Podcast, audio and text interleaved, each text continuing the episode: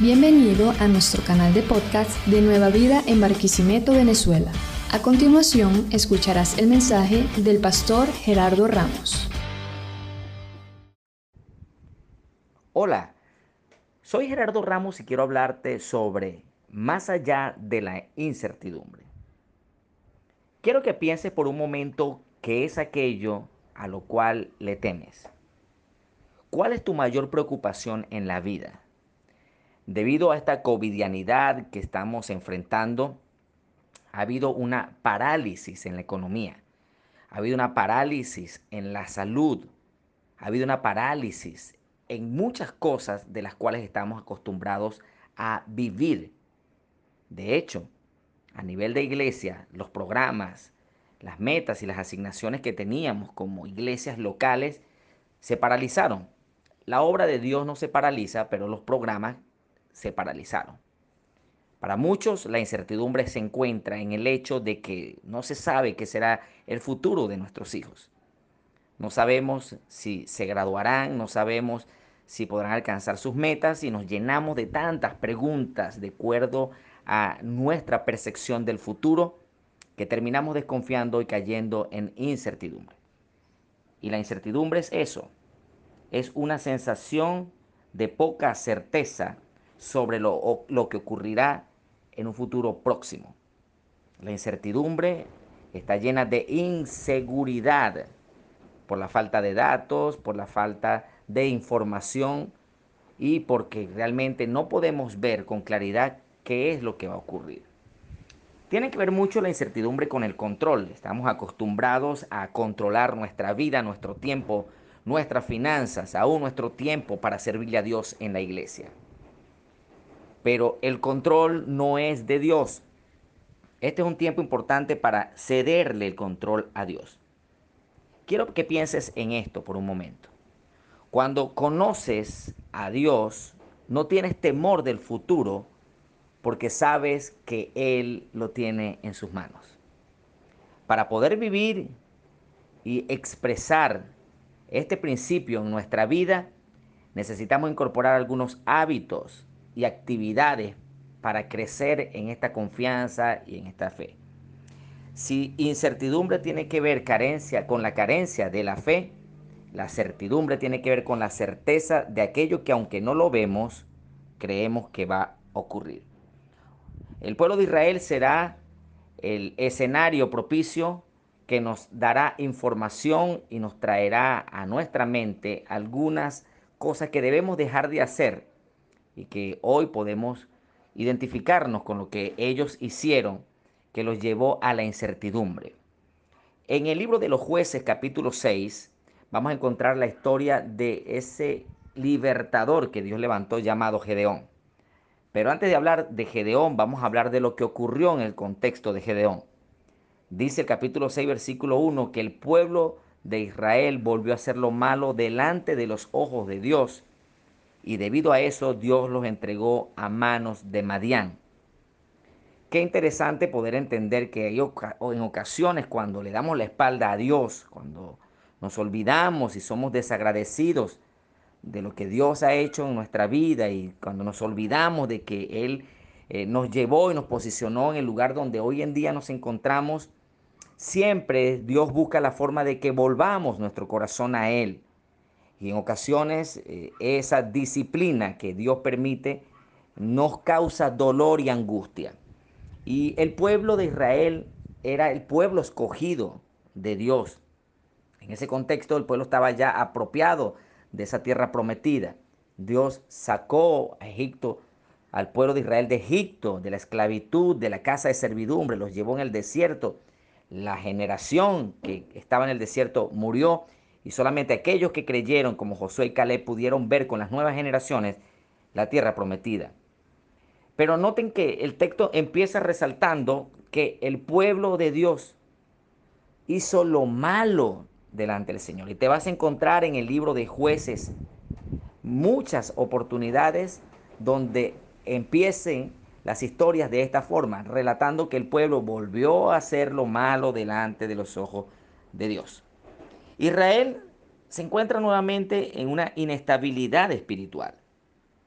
Y una inestabilidad espiritual es cuando decidimos alejarnos del Señor, le damos la espalda, dejamos de orar, de leer la palabra, de meditar en ella, de, de hacer la labor de, de ser y hacer discípulos. Esa inestabilidad espiritual termina llevando al pueblo al pecado, porque el pecado es la consecuencia de un alejamiento progresivo del hombre hacia Dios.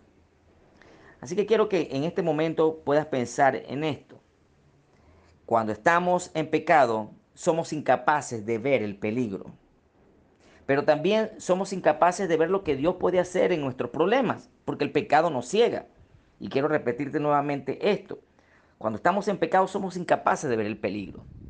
Sí, cuando una persona está siendo infiel a su cónyuge, cuando está siendo deshonesto con las finanzas, cuando está mintiendo, cuando está haciendo lo contrario a la voluntad de Dios, esto lo ciega y le genera una incapacidad de poder ver el peligro. El hombre no entiende que su esposa lo va a descubrir y que va a perder su matrimonio y que va a perder quizás su ministerio y muchas cosas más, herir el corazón de sus hijos. Hay un peligro, pero el pecado enseguece. Pero también somos incapaces de ver lo que Dios puede hacer en nuestros problemas. Y eso es debido al pecado. Caemos en terror, en temor. Y esto fue lo que sucedió al pueblo de Israel. Dios lo entregó en manos de Madián y dice que cuando el pueblo sembraba, cuando el pueblo iba a cosechar, Madián llegaba con con otra población de su alrededor y llegaban como langostas y se comían todo lo que tenía Israel, no le dejaban ovejas, bueyes. Y los de Israel tuvieron que esconderse en cuevas y guardar un poco de lo que les sobraba, porque estaban bajo opresión, porque el pecado termina oprimiéndonos, termina alejándonos de nuestro propósito y de nuestras bendiciones. Estaban en incertidumbre porque no sabían si lo que estaban cosechando en el día de hoy, mañana lo podrían ver, lo podrían disfrutar. Era un futuro incierto, lleno de temor y de angustia. Ellos vivían algo a lo que hemos llamado el ciclo de la locura. Pecado, opresión, súplica, liberación y silencio. Este es el ciclo del pecado. Este ciclo no nos permite progresar, nos estanca caemos en pecado. El pecado termina llevándonos a, la opresión. La opresión nos lleva a la súplica. El pueblo suplicó, era tanto el dolor y tanta la insatisfacción y la incertidumbre que clamaron a Jehová, clamaron a Dios porque tenían necesidad de Él. Y enseguida Dios les envía un libertador, pero el pueblo vuelve a tener un silencio hasta que cae en pecado nuevamente. Nunca perderemos nada por obedecer a Dios, pero de lo contrario, nunca ganarás nada si sigues desobedeciendo a Dios. Esto lo dijo Charles Stanley.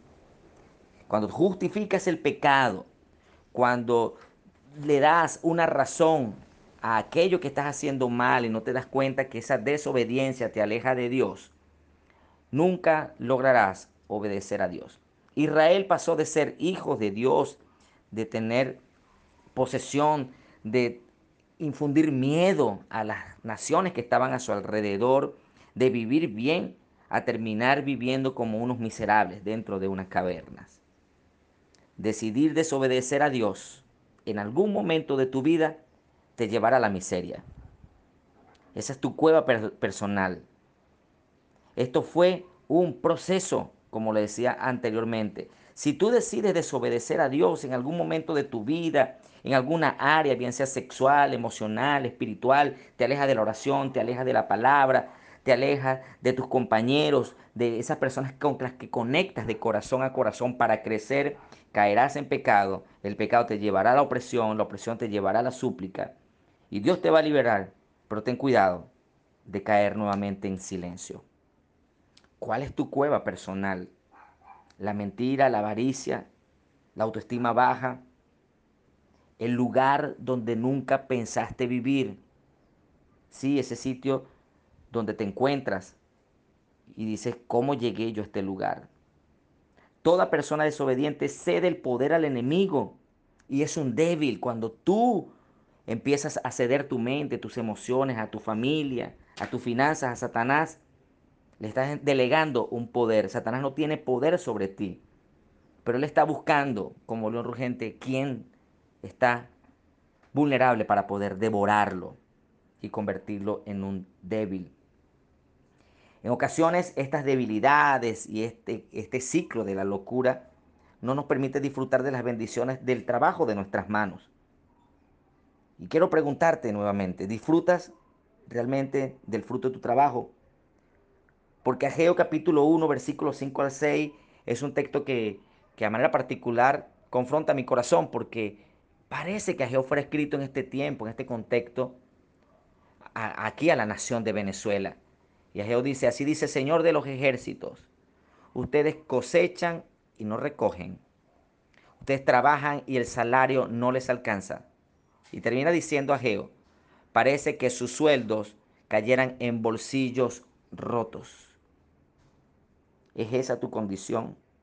¿Has caído en algún negocio fraudulento que piensas que no estás haciendo mal como lo haces? ¿Cómo están tus finanzas? ¿Tus finanzas, tu negocio? ¿Realmente honra a Dios?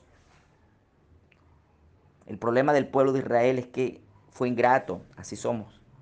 Nosotros también, ingratos con Dios.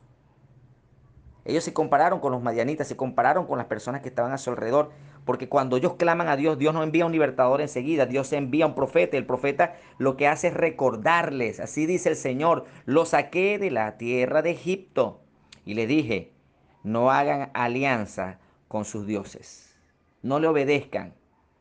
Y el pueblo terminó viendo el beneficio que estos madianitas tenían supuestamente de parte de sus dioses, Baal y Acera.